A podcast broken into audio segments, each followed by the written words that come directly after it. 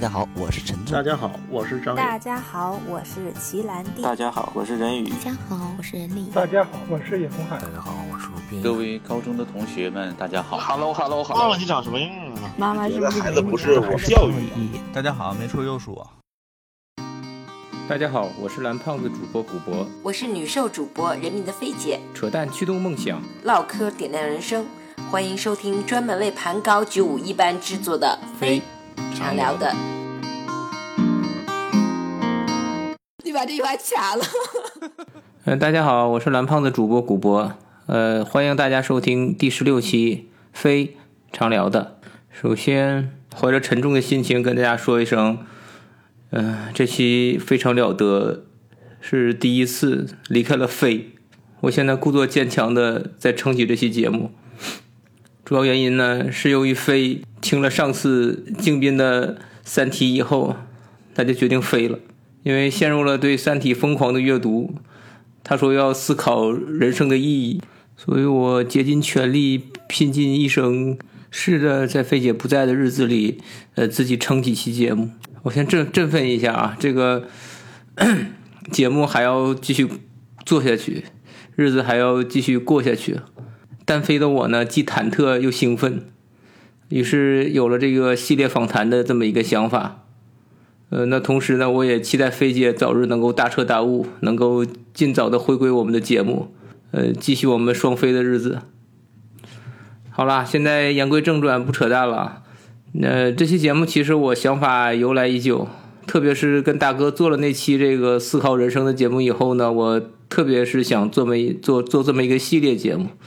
目的也非常的简单，就是想通过和咱们班不同的这个职业的同学，能够进行面对面的心灵的碰撞。呃，针对工作的这个思考呢，职业的压力，还有生活的权衡，做一个横向的一个展开。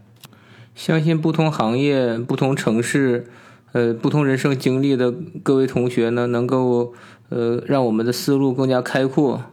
呃，能够更加的丰富一些角度来，呃，给大家一些呃信息去看待生活、看待工作。而我们的第一期嘉宾呢，也是第一个节目的女嘉宾。那现在是就职于互联网企业，呃，曾经在外企、央企都待过，呃，那也被高中的时期呢，也被众多男生所推崇。呃，用主席的话讲，他是大家的。我想必很多同学都已经知道他是谁了。那好，那接下来听一下我现场采访的一段录音。嗨，大家好，我是周宏宇。今天那个节目非常的特殊啊，小调应该感觉到这个非常的荣幸，因为我是第一次尝试面对面跟嘉宾做采访，完全抛弃菲姐。那今天我们现在是在一个这个咖啡厅的包间儿，听起来压力就好大，现场采访。我们现在是面对面，在一个包间里，还等着这个服务员上菜呢。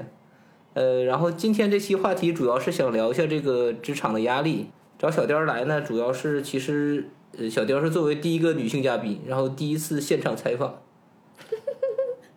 我先问一个很严肃的问题啊，呃，那个我们作为一贯的这个节目这个风格，我不要，我拒绝回答这个问题。啊，你也知道是那个问题？我知道，我知道，肯定是那个问题，我拒绝回答。啊、好的。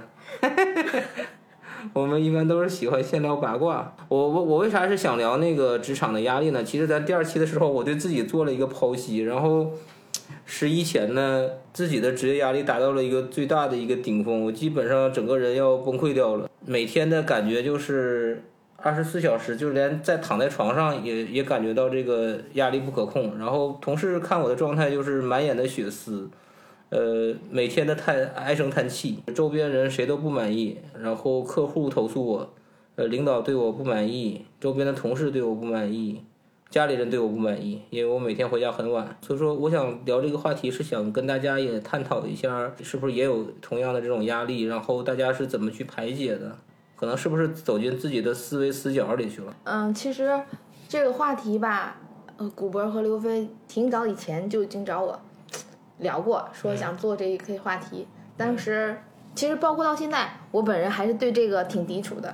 当时我的想法是说，嗯，就是我不希望把这个变成一个宣泄我负能量或者是负面情绪的一个节目。嗯，但是后来呢，我也又又想了一下，就为什么我今天我愿意来，是有两个方面的考虑吧。第一个是我觉得，嗯、就是这俩主持人做这个事情非常非常投入，然后也在做这个事情过程中，我觉得应该收获了一些东西。然后他他们这么积极，就是为了这个节目默默奉献了很多，我觉得我应该支持一把，这是第一个考虑。然后第二个考虑，其实我的想法是，可能我以前嗯失败啊，或者是不如意的地方，就是因为我不愿意去做我嗯我不想做的事儿，但有些事情不一定不对。所以说这这今天我来，我觉得也是我可能从那里走出来，想迈一步做一下尝试啊，可能也有、也有这方面的考虑。就是从整体上来说，其实我这面可能不会像就古博刚才提到的，就是 心理还是生理，反正就是红血丝啊那些什么的，就是从身体上或者从家人的反馈来说，我的压力并不大。其实我们家有两个小孩儿，我的婆婆和我老公是非常支持我的工作的，他们在家庭生活中承担了很多照顾孩子啊，然后陪孩子学习啊、练琴这些事情。然后我我可以比较比较多的时间可以在外面工作，然后并且我自己就是从工作到现在，其实我经历的那个呃公司类型就是有最开始有外企，然后后来还有偏央企，然后到现在到互联网公司，其实还一共三像换了三个三个工作是吧？一共有四份工作，但是三种类型三。种类型。对，其实还蛮多的。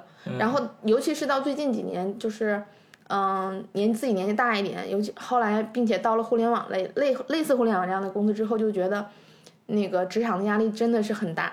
嗯，因为你就放眼一一看，整个我们事业部两百号人，嗯，比我大的人可能都不超过五个，我绝对是 top 对十。就从年龄上来讲，绝对是 top 十。嗯，而且像互联网行业就是发展的特别快，就大家就是像什么腾讯啊、华为，嗯，或者是阿里，基本上就是差不多是加班加点都特别有名的这样的一个公司。嗯，这这一点刘飞他肯定特别有体会，就她老公就那个状态，可能我们公司就也是那种状态。大家都是真的是当成常态了是吧？对，就非常忙，非常疲惫。在这样的一个环境下，就是像我们这个年纪的人，你从身体上你又拼不过年轻人，然后我觉得到我这个年纪，然后做现在目前在我我在公司这个岗位，就是有就有点尴尬，就也不是特别靠上，也不是特别靠下，就不不上不下的。嗯，所以就是这种职场的危机感，其实我挺早以前就有，但是我觉得我有一点特别不好的就是，我之前提到过，就是这种危机可能还没有那么严重，逼到我说你这已经走走投无路了，你必须得好好静下来来想一想你到底要什么。我还是一个懒惰的人，我虽然早早就有了这危机感，但我迟迟没有做一个特别深入的一个剖析，我到底应该怎么做。你觉得怎么才算特别深入的剖析呢？你是不是其实你在应对这些问题过程中也已经做了一些细微的改变了？就我就没有一个特别长期的，比如说五年或十年的规划说规划我对我五年之后应该达到什么样，我十年之后应该达到什么样，就从来没有做过这种事情，就基本上想的就是最近一年或者是一年以内，然后更多的想的是。就根本不是从自己职业发展那个角度上想，更多的是我现在在做这件事儿，我怎么把这件事情做好。但是我即使是这样，我在做这个事情的过程中，由于我没有特别长线的思考，导致可能我做的效果也不好。就最近，其实我确实在职场上遇到了很大的问题。那你以前的工作思维也是现在这个状态，还是说以前跟现在状态不一样？嗯，以前就是没有长线规划这个事情，以前就是这样子的。那你怎么会换了四份工作呢？你看我像我一直从入职到现在就这么一份工作，熬了十几年。然后我自己，我我反而我觉得我是你说的那种人，就从从来都没长期思考过改变。但是你其实已经换了三个行业，三种不同类型的工作。对，这个是我，这是我特别可悲的地方，就是我想到了我应该去尝试做不同的事情，但我没有想清楚，我到那个时间节点，我一定要达到什么目标。就是很好的职业规划者的话，你应该想到你你适合你第一步、做什么。第二步要干什么？对你每一年步能实现什么？对你每一步走的都是按照你最后那个目标走的。那你当初但是其实，其实我从一开始到现在，我只是做了，比如说岗位或者是工作类型的一个转变。我第一次换工作的时候，我当时在外企，因为和我老公在一个公司，就觉得那个时候外企还好，但是也是怕有裁人嘛，也是怕两个人就是两个鸡蛋都放在一个篮子里会危险你险。是做了个容灾感觉，就是相当于别不能两两口子都在一个职业，万一都被裁员的话，家里经济可能会有波动。对嗯，然后后来就去了另外一个公司，那当时也是外企，在外企的时候，前两份的工作的性质还是都是就是测试呃那个就自动化测试开发是偏研发的岗位。对，但后来的时候觉得，哎，女生可能干开发就干不动嘛，就想往产品管转。然后第三份工作的时候，其实是，呃，相当于是成功往产品做了转型。但是那那份工作，其实我我现在回过头来想的话，思考的特别，就是不深入是吗？对不深入，是我从头到尾就没有很清楚的想想想明白我到底要什么。那你认为怎么叫想明白？有时候可能就是想不明白。是有有一个很很明显的，就比如说、我到底是要走业务路线，还是走就管管理理路线？对这一点上，我跟我老公分歧很大。我老公觉得，哎，女生应该擅长管理，然后并且年纪大了，管理有经验，有优势嘛。嗯他觉得我应该走管理。那你认但其为应该实我自己走业务专家？但我自己本人，从我的性格上来讲，我还是挺抵触这个事儿的。嗯虽然我中间走过管理，但我其实现在走的还是偏业务的线。到业务专家级别，你应该是跟一些管理动作去贴近的吧？就他不他不他他不是完全拆离的吧？我后悔的就是我应该早早就把这个事情想清楚。如果说我一开始就非常坚定的说我要走业务路线的话，那就把业务路线这事情走的特别深。嗯走的但我中间。对，但我中间又做过管理的路线，然后现在又来做业务路线，并且在这个年纪来做业务路线，其实是一个你觉得前面的积累时间浪费了是吗？你就中间的纠结导致你现在不纯粹，然后浪费了一些东西。对，有一点这种感觉。我其实自己也有你说的这种问题。我为啥在一个公司待十二年？其实我我觉得我连你基本的这些跳槽的勇气都没有。你既然能换了这个三个行、三个不同类型的工作，然后也做了一些尝试，呃，其实呃，对于我来说，连这种尝试都没有。我那我的意思就是说，其实有时候你想清楚，呃，是不太容易想清楚的，而而且这个事儿是个这个无解的问题。就是你到现在你也证明不了是到底是你老公说的这个定位对，对还是你自己对对对当前的这个定位对，其实你是证明不了的。对，这个确实是。但是另外一点，我最近也也反思一下我自己，我觉得我还有一个很很严重的问题，除了没有想清楚之外，嗯，就是其实我之前包括我最近在职场上的失意，很多事情只要我在做之前，我稍加思考，就可能就可以完全避免，就非常可惜，因为之前。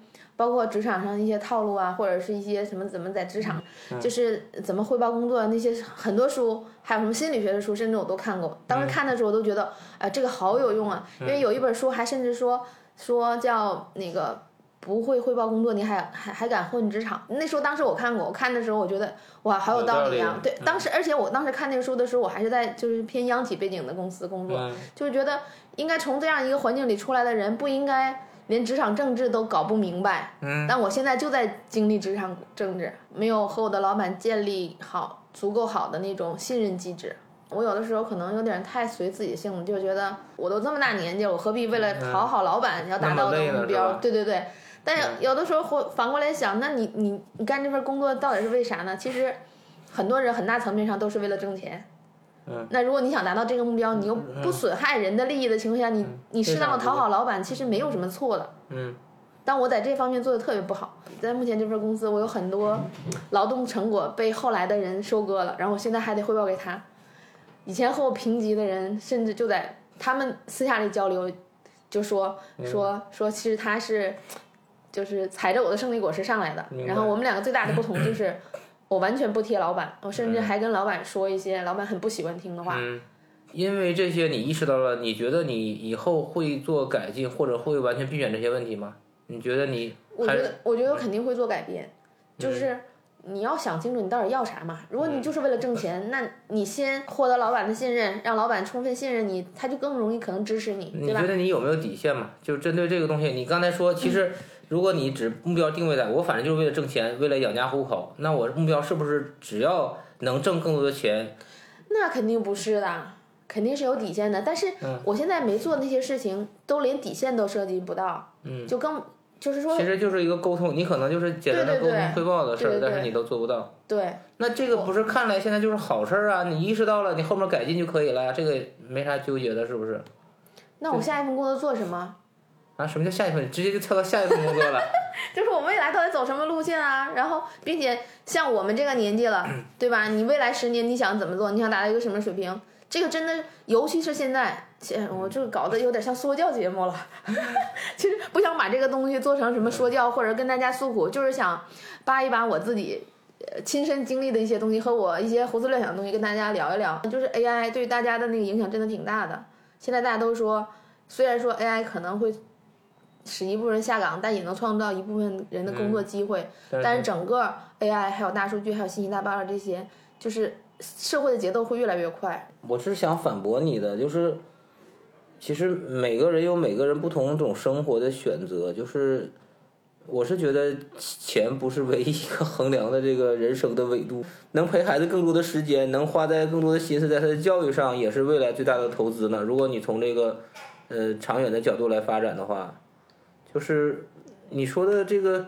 我总感觉你这你是你是刚才说的这些问题，我也同样有这些问题，而且我觉得我我做的根本还不如你，你至少还能做出一些改变，为了这个改变动作，我现在连换工作的勇气都没有。你是不是觉得有时候对自己要求也太高了？就大家别误会哈，我也没有多大高度。然后我我自己对我自己的认知，我也不是什么女强人，这个是绝对的。如果非得选工作和家庭的话，我还是偏工作多一点。好像从一开始就是这样，就就没想尝试的改变，就老是有一种有危机感嘛，就觉得如果你倾斜了之后，你可能你你都别说你成长的空间，可能你那个坑就更难有。就是我我来评判，就在工作上你是否取得了成就，不是说一定说一定要挣多少钱，但是比如说你要是做管理线的话，我认为一个比较好的管理者或一个成功的管理者就是。如果他离开了，他手下的人愿意跟着他走，嗯，这就是我评判这个他是做管理做得好。然后如果说你不是做管理线，你是做事就是业务线的话，那就是说你哪天不开心了，你可以立刻拍屁股走人。有很多公司有很多坑你可以去，明白。但是这两个我都没做到，嗯，所以我觉得我很失败。但是你觉得身边有多少人能做到这一点呢？你公司你刚才说二百多人，呃，嗯，是有一些就是能做到这两点的人是是比较少的，嗯，但是我觉得从家庭也好，从其他地方，我我自己的压力就经济压力还是挺大的呀。那我必须得想，我是不是值钱？我是不是能给我的家人带来好的生活？嗯，这这种危机感其实是有时候是确实是好事儿。包括我，我也一直在纳闷儿，我为什么今年才出现这种危机感？就是从我们公司刚传闻这些三十四家、三十五家这种开始的，我才认真的思考过这个问题。啊，说我一天真是不干了，我我周边打听了一圈，感觉自己确实好像没什么竞争力。咱们这边毕业的时候，就直接能进互联网公司的，好像不是能，就直接进到互联网公司的人可能不是那么多。嗯。然后现在从事互联网行业的也未必那么多，可能大部分的就像就像你这样，或者是像我以前那样工作，还是相对来说，传统嗯嗯比较比较稳定。然后可能公司里面那个年龄层次可能也都跟咱们差不多，或者是比咱们大，咱们还算小一点儿的那样的人。这这种，所以这种这种就是危机感可能没那么强。但是其实，在互联网行业的话，就就特别强。你就看着你身边那么多人比你年轻，职位比你还高。我现在的老板，我现在的老板比我小十岁。啊，就你想一想，人家比你小那么多，人家又比你优秀那么多，人家都开始立了你了。我我老板的老板比我小六岁，但是你反过来想，你有没有觉得是个挺荣幸的事儿，而且是挺挺有勇气的事儿？就是好多你周边的同事都老么看了眼的，还在那种传统行业在呃带死不拉活的温水煮青蛙呢，而你这样事儿可以跳出这个固有的这种舒适圈儿，然后到了这种互联网企业跟年轻人争饭碗，你不觉得是件很好的事儿吗？不是不是，你不要以为跳出来的就一定是好事儿，在原来那种环境里待的，虽然说可能有的地方没有这面好，但是有他肯定就有失还有得嘛，他可能其他层面上他得到的也很多。像我这种就觉得，哎，这儿没得，那儿没得，就觉得特亏。嗯那可能在传统的，你有没有问过你们同事对你怎么？就是以前老同事啊，就是他们的状态是什么样的？是不是也挺羡慕你这样跳出来的，换了几种行业的？有没有聊过？我的在外企的老同事，绝大部分都窜至到美国去了。啊，去美国对是公司分配到那边去的。然后呢？然后他们的就家也搬过去了，还是说，整个都在美国，什么孩子、老婆啊 什么的，或者丈夫都是在美国。然后像那种就是偏，现在可能也还在外企，就基本上就拿到美国绿卡，生活的还不错。然后像那个偏央企那个公司的同事，就是基本上要么像我这样的出来了就不适应或者不喜欢那样的生活，嗯就出来了。但是留下去是那些就是要么家里有钱，也不在乎多挣点儿，反正我就有一个比较安稳的、比较清闲的工作就行了。嗯，绝大部分都是这种情况。第二类就国企的那些，基本上就是要么就是什么这个长啊，那个什么领导的孩子，开豪车啊或者怎么，就是就感觉真的是混日子，我也不追求别的。像我这种就是，哎，又觉得那种不好，然后想出来，出来也不成功。不是，我觉得这个就像我刚才说的，是不是就无解的东西啊？因为你没法去对比。对不对？其实就是说到底还是要调节自己心态嘛，对呀、不可能。你哪能做到什么都很？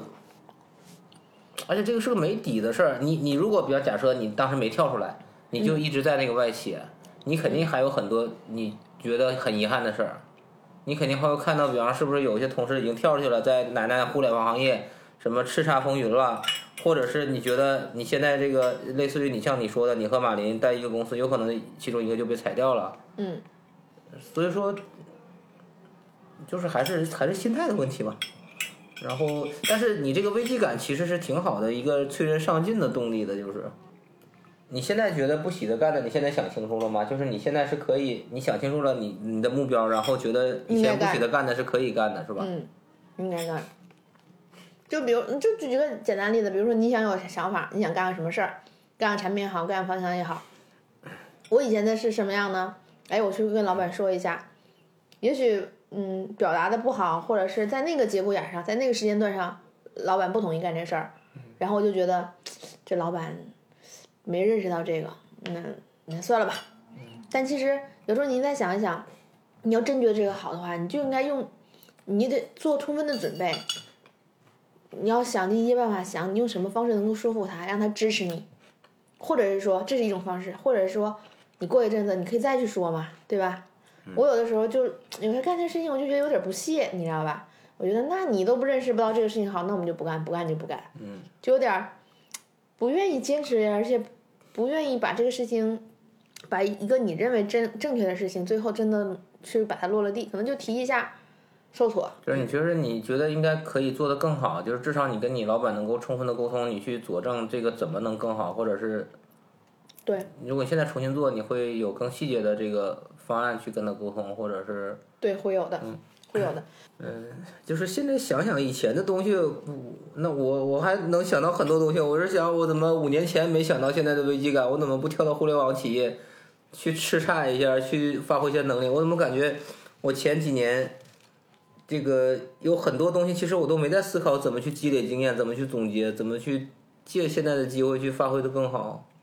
你现在想想，全是全是眼泪，但是你现在后悔这些东西没用啊。对，是没用。嗯，你往前看，你现在说你你得你得承认这一点。从这个角度来说，我们都是失败者。如果你真的早早就有这种意识，早早的做好准备的话，那就那你肯定早就过得比今天好得多的生活了。是。所以有的时候你是你是什么人，该过什么样的生活，这些那我反过来自己麻醉自己一会儿就想，那我前五年至少过得还挺舒服的，觉得我没有思考过这些危机感，我很放松的去对呃按部就班的度过了我最美好的这一段时光。我跟跟老婆比方说这个有谈恋爱的时间，比方说也照顾到了，基本上照顾到了小孩儿，那可能也有一些收获呢。我就有时候是这么想想，因为你改变不了啥。但我觉得你有一点做的不好，嗯，就是你看啊你跟我来吃饭没有一个小时吧，嗯，接了仨电话，打了五个电话，嗯，然后都是工作上的事儿，没呃，你是想说我哪就是哪部分不好？是没安是没安排好还是怎么？就我觉得吧，就是你，就是你这个工作强度的工作就不适合一个人干这么多年。对这还是你你哪有那么多？你哪有那么多精力和时间，就这样这样的频次去干这样的事儿，对吧？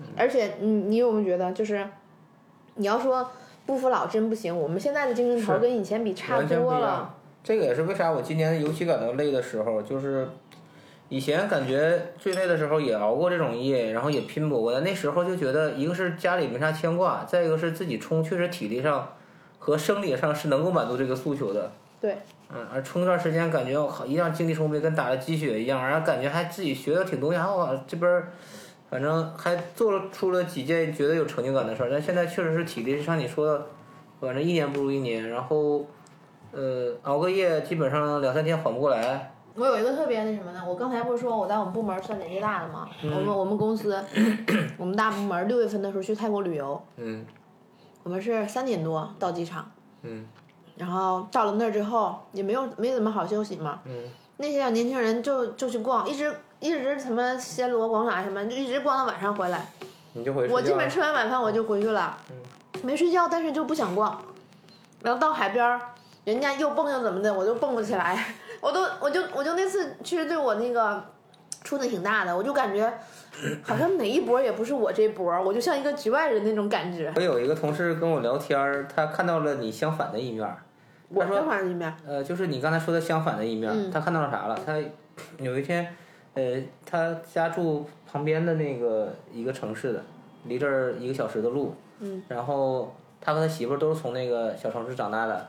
嗯。啊，他说有一次回去小学同学聚会，嗯十几个人大家聊，哎，他发现 他小学同学就跟他说，哎，你看你啊，在这个杭州大城市哈，挣的钱你是整个这个群体里挣的最多的，但是你那个生活质量感觉没有我们高嘛。是啊，早上他们的生活就是按部就班上班，然后晚上可能就五点多就下班了，陪孩子遛弯儿，然后比方说游泳啊、健身啊，大家打麻将、聊聊天啊。然后在那个小城镇，基本上大家都有自己的这个圈子嘛，从银行、教育到整个的医院、医疗系统都有认识人，就是所有的包括小孩念书，包括整个的这个呃周边的这个圈子按部就班，感觉就是呃会很很很顺。就是有很多东西，大家会觉得这个舒适感挺挺高的，就是幸福感挺高的，嗯，然后他就有点迷茫了，他就觉得我在杭州这么打拼，挣的是比他们多，但是我每天这么一个状态，然后到底是为了啥？就是有这种反向的思考。你看你的困惑是，哎呀，这个危机感，我要怎么就是没好好的再往上更进一步，能够这种。啊，当当上高层，或者是混上高层，或者怎么着，挣这个更多的薪水，或者能过早的达到财务自由，那他们的感觉就是相反的，就觉得，哎，我为什么要追求我现在这么忙碌的生活？我这个人生的意义在哪儿？我不就是为了放松，然后追求幸福感吗？为啥要把自己搞这么累？人到哪儿，反正最终的尽头就是，大家结果都是一样的。他们有没有想过一些问题啊？我们这一辈人，我们独生子女，双方父母，经济人口老？人口老龄化，等他们都老了，我们孩子长起来的时候，我们拿什么养他们？嗯，对，我我一我一想起这个问题来，我都觉得就很得，焦虑是吧？对我就焦虑。我我曾经有一阵子特别焦虑，就是 就是那个时候还想，北京房子很贵，然后给我公公婆婆买一套，给我爸妈买一套。想了，呃，就想过两次这个问题之后，我就不敢想了。我觉得这个是没解的问题，根本解不了。感觉实实现不了是吗？对，就我们家孩子现在上那个兴趣班，都是他们班差不多最少的了。嗯嗯嗯。其他的人就就上的都可多了。我以前，哎，现在其实我们都是这样。等我们没经历的时候，我们都觉得，哎，无所谓，对吧？对对对，是吧到了有的时候就觉得总怕亏了孩子什么东西是吧？也不是，我倒没觉得亏他什么，但是有的时候你你你会觉得就是挺内疚的嘛。嗯那不就是亏？那就就是是我知道，我理解你的感受。就咱没孩子的时候，其实都想，哎呦，咱只要专注自己快乐幸福就行了，干嘛上那么些班儿，学那么些技能有啥用？对，但实际上被你推到那个份儿上，你看，你当周边的同事、家长、同龄的这个孩子都在谈这些东西啊，你今天上什么了，明天上什么了？对，你会觉得不是说人家小学二年级的小孩都可以考托福了吗？英语都可以考托福了，说现在以后就再也没有什么寒门出贵子那种说法了吗？其实我还挺不挺不想往那些发展的，但是这个社会吧，有的时候真的是这样，就是这就说出来什么以后失业的问题了。嗯在群里那个不也说嘛，那个老庞还说什么，这个子孙各有子孙福嘛，就是有的事儿你想的太多了，嗯，也没用。其实你没法预料到以后社会的发展，就是这种危机感可能是要有个度。有的时候也偷偷自己安慰自己，觉得自己那也是比上不足，比下有余嘛，是吧？对，还不至于说工作也没有，呃，吃不上饭，然后也算家庭幸福，有房有车，还觉得挺那什么的。对，二宝都有了。是啊，人家我同事还说我是富婆呢，说我你看说敢生两孩子的。没什么，对，其实其实我觉得吧，到咱们这年龄，可能就有有有中年危机这种感觉很正常。对，其实就是这个年纪造成的，是吗？就是看着父母一点点老去，然后对小孩一点点长大，就这种前后夹击的感觉。对我有的时候 就说说有点不吉利哈，就想如果哪天我父母真的病了的话，嗯就需要一个人全职去照顾他。你说我我会会不会去照顾？是我是去照顾他不工作了，还是说嗯我不去照顾我请人？嗯好多事你也做不了很长远的规划，我觉得世界变化太快了。你现在你说你想五年之内能达到什么高高度，我觉得可能也不太现实，或者是你能，我们做网就是你看做技术维护，我也有这种病，就是我我喜喜善于让我自己感觉到安全的感觉，就是把所有的坏的情况都想一遍，然后针对所有坏的情况，我要有我要有完备的应急预案，嗯，我才能感觉心里很踏实。就像我们前年哦，说到现在前年了是吧？两年了，咱们班聚会九幺九，嗯嗯就是我的第一反应，我也跟他们都磨叽过，我就第一反应不是说大家玩多嗨，我第一反应是大家嗨了以后会不会有猝死的。嗯我当时就想，是不是让眼镜啊、周静斌啊这种，至少别让他们喝多，万一有啥，大家有这种喝的太嗨的，造成这个身体问题的，可以有这种快速去应对。就是这是跟你平时的工作很有，关系。跟工作有关系，因为大家总觉得你要想到最坏的结果，你才能做到这个处乱不惊，然后才能应 应急。那针对生活回过来，我又觉得这种要求太苛刻了，会让你无时无刻会觉得你放松不下来。就像你说的那种情况，只是这个想想都是细细思极恐的感觉，是吧？就是觉得没底，怎么都感觉没底。对，怎么都感觉没底，哎，这期话题又聊深刻了，本来应该跟你是又聊悲哀了。主要飞姐没参与进来调节调节。就是太压抑了，这个啊，那我们还是聊八卦吧，要不？回事儿你。就是我今年思考完以后，我觉得是有很多事需要做的。就是我跟你说一下我现在的基本正正常的工作状态，十一之前不太正常，现在正常工作状态加上我最近鸡汤式的这个觉得自己要提升，我早上是六点零五分就是闹表响，闹表响我就特意搞了个手环，怕吵个小孩儿嘛，手环连到手上的，然后响了以后起床上来，基本上六点半坐公交车，七点到公司，七点多一点儿。杭州毕竟小城市嘛，早上坐公交也不堵。然后七点多到，呃，然后就开始先先背英语。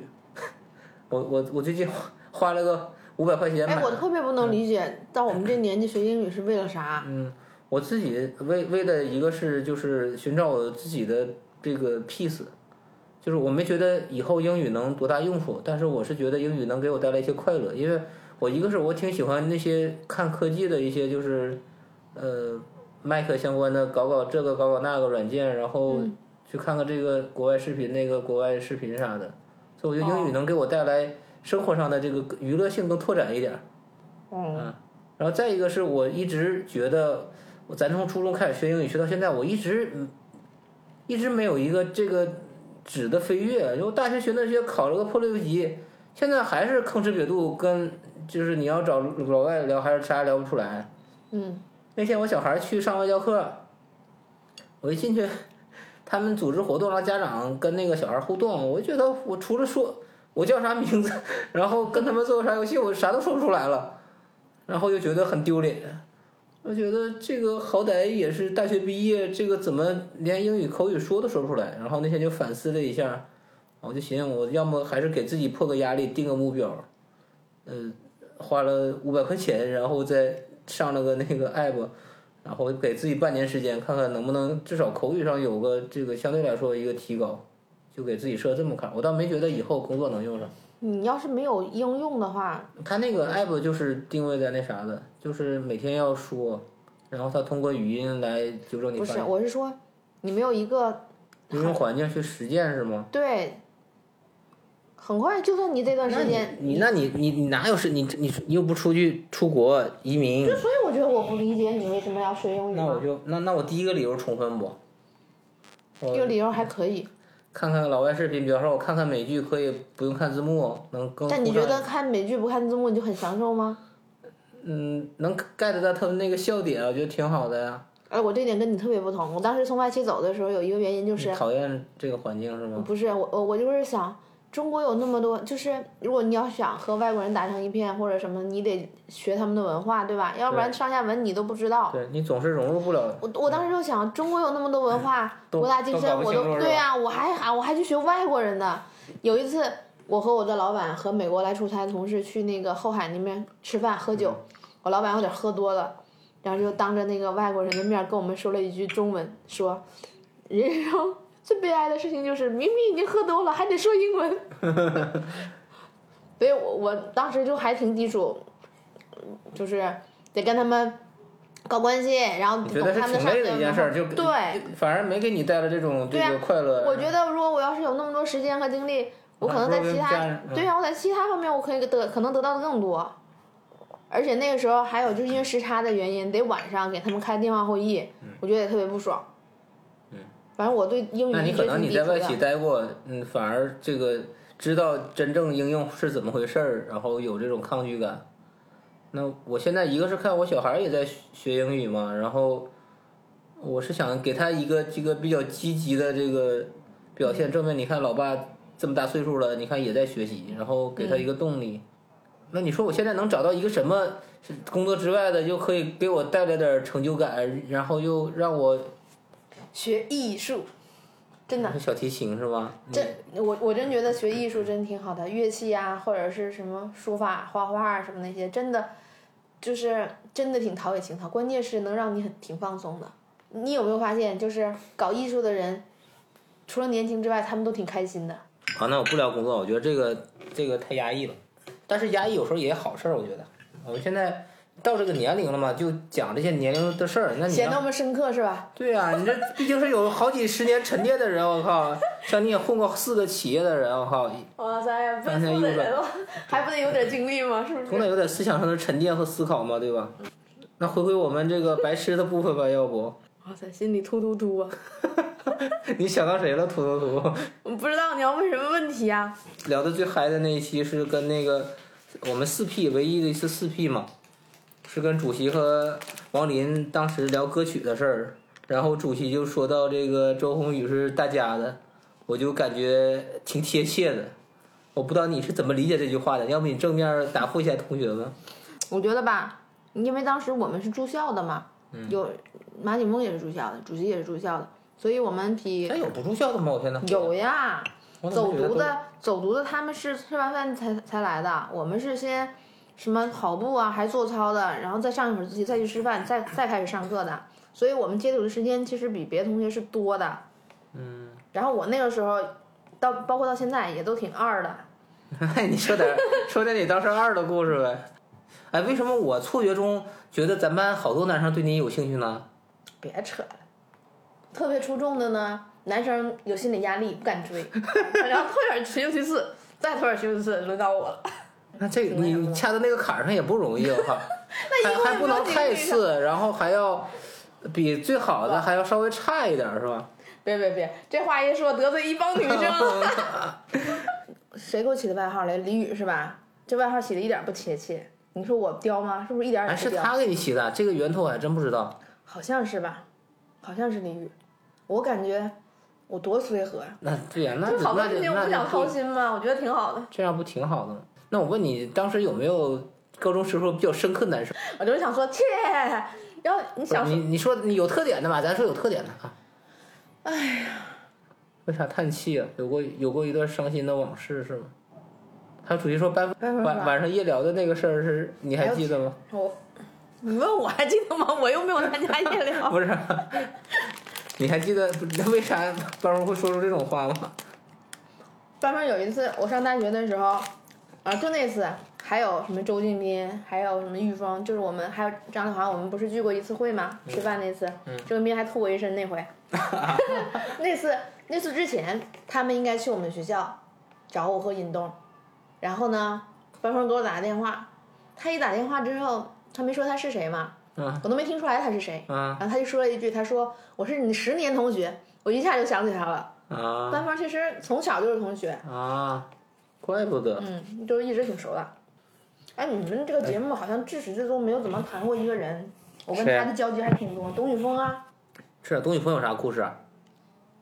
董宇峰，我觉得就感觉他也是个火爆的个性，对对对，脾气火爆一一言不。合，咱咱班就是，嗯，是不是你是火爆的就精兵，火爆小娘子嘛？按照菲姐的话说，京斌和董宇峰但我觉得董宇峰应该比金边还火好一点爆。啊，还火爆啊！大家是不是感觉这个收尾有点仓促？呃，后面都是这个电台不让播的了，所以说我给掐了。啊，其实根本原因还是因为菲姐不在，所以说娱乐八卦部分，呃我这边根本撑不起整个场子。呃，我简单做个总结吧。呃，小雕给我的感觉就是从高中的脾气好，非常亲切，然后大家男生特别男生都愿意逗他玩儿，到现在给我的感觉就是这种典型的职场的这个有勇气，然后干练的一个呃互联网企业家。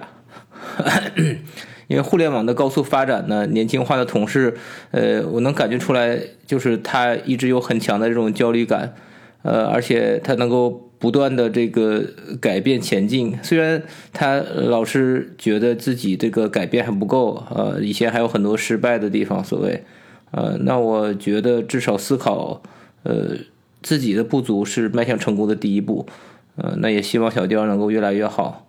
啊，好，谢谢大家收听这期节目啊，我们下期再见。